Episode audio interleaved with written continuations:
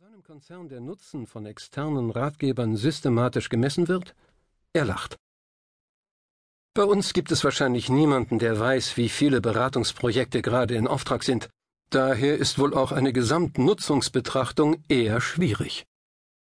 Damit wären wir bei der größten Schwäche der Beratungsbranche. Die Effizienz- und Optimierungsgenies mit ihren ausgefeilten Zahlenwerkzeugen können oder wollen ihren eigenen Erfolg nicht quantifizieren. BDU-Präsident Schnieder spricht gern von gefühltem Erfolg und von dem so schwierigen Nachweis von Ursache und Wirkung bei erfolgreichen Projekten, zumal die Berater ja oft an der Umsetzung gar nicht beteiligt seien und entsprechend auch nicht haftbar gemacht werden könnten, wenn gute Ideen ins Nichts führten. Nicht gefühlt, sondern empirisch nachweisbar ist, Erfolgsabhängige Beratung, die um die Jahrtausendwende ein Trend war, ist in den vergangenen Jahren wieder stark zurückgegangen. Das muss nicht zwingend an den Consultants liegen. Es mag verblüffen, aber die Auftraggeber selbst scheinen an Erfolgsmessung kaum interessiert. Auch wenn sie Misserfolge erleben, rufen sie beim nächsten Mal dennoch wieder nach den klugen Köpfen. Darauf deutet zumindest die Studie Return on Consulting Best Practice Survey der Schweizer Metaberatung Cardea bei knapp 200 großen Unternehmen aus dem deutschsprachigen Raum hin. Sie kommt zu einer Reihe ernüchternder Ergebnisse. Bei fast der Hälfte der Projekte war der Aufwand höher als der Nutzen. Bei weiteren 40 Prozent sehen sich die Auftraggeber gar nicht in der Lage, den Nutzen einzuschätzen, und zwar nicht einmal Pi mal Daumen. Unterm Strich sind sich nur 11 Prozent der Unternehmen mit Beratungsbedarf im Nachhinein sicher, dass der Nutzen größer war als die Kosten. Eine Studie der amerikanischen Standish Group stellt ein ähnlich schlechtes Zeugnis aus. Die Erfolgsquote sinkt demnach signifikant mit der Größe des Beratungsauftrags.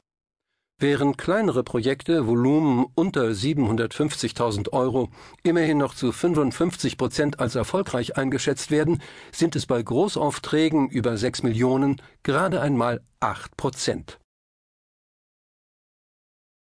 Der Marsch durch die Institutionen. Die Ursachen für die gefühlte oder ermittelte Erfolglosigkeit von Beratung mögen vielfältig sein. Aber erfolgreiche Beratung braucht vor allem eines Gute Führung. Davon ist zumindest Andreas Philipp, Geschäftsführer der Philos Management Beratung und in der Branche anerkannter Querdenker, überzeugt. Er weist auf ein doppeltes Paradox im Geschäft hin. Zum einen ist Hilflosigkeit oft die Basis für Beratung. Diese funktioniert nach seiner Erfahrung aber nur dann, wenn klare Ziele gesteckt werden.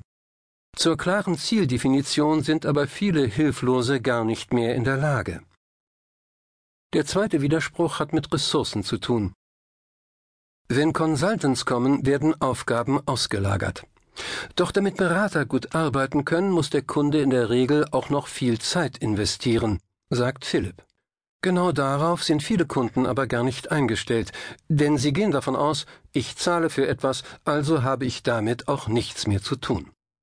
Je stärker Manager den Versuch unternehmen, Verantwortung abzuschieben, desto schlechter sind die Ergebnisse. Denn Berater übernehmen keine Verantwortung. Das ist nicht ihr Job und entspricht im Übrigen auch nicht ihrem psychologischen Profil. Sonst wären sie vermutlich nicht Berater geworden, sondern Entscheider. Woraus folgt, dass jede Firma den Rat bekommt, den sie verdient. Tatsächlich dürften die Dinge noch etwas komplexer liegen. Denn Beratung ist zu einem sich selbst verstärkenden System geworden. Den Beratern ist der Marsch durch die Institutionen gelungen.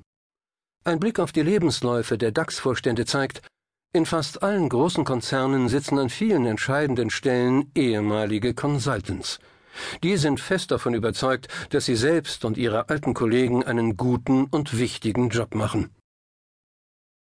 Es ist also nicht einmal Kumpanei nötig, die es dank Alumni-Netzwerken natürlich auch gibt, damit ein Ex-Berater mit Managementfunktion schnell und gern Beratungsaufträge vergibt und gute Ex-Kollegen ins Unternehmen holt, die wiederum gern solche Aufträge erteilen.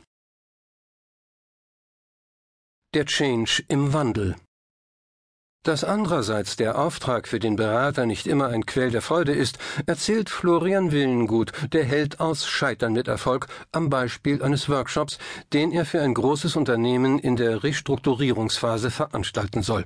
Titel Die Führungskraft im Change-Prozess. Das Ziel, die Kollegen beim Wandel mitzunehmen. Doch die Firma ist ihrem Wandel stets einen Schritt voraus.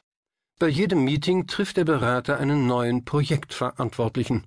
Die Anforderungen wechseln zwischen rational funktional und künstlerisch esoterisch. Zunächst soll das körperlich Weibliche stärker integriert werden, unter Umständen mit der Wollknäuelübung. Der nächste Entscheider fordert Teambuilding mit Orientierungsläufen.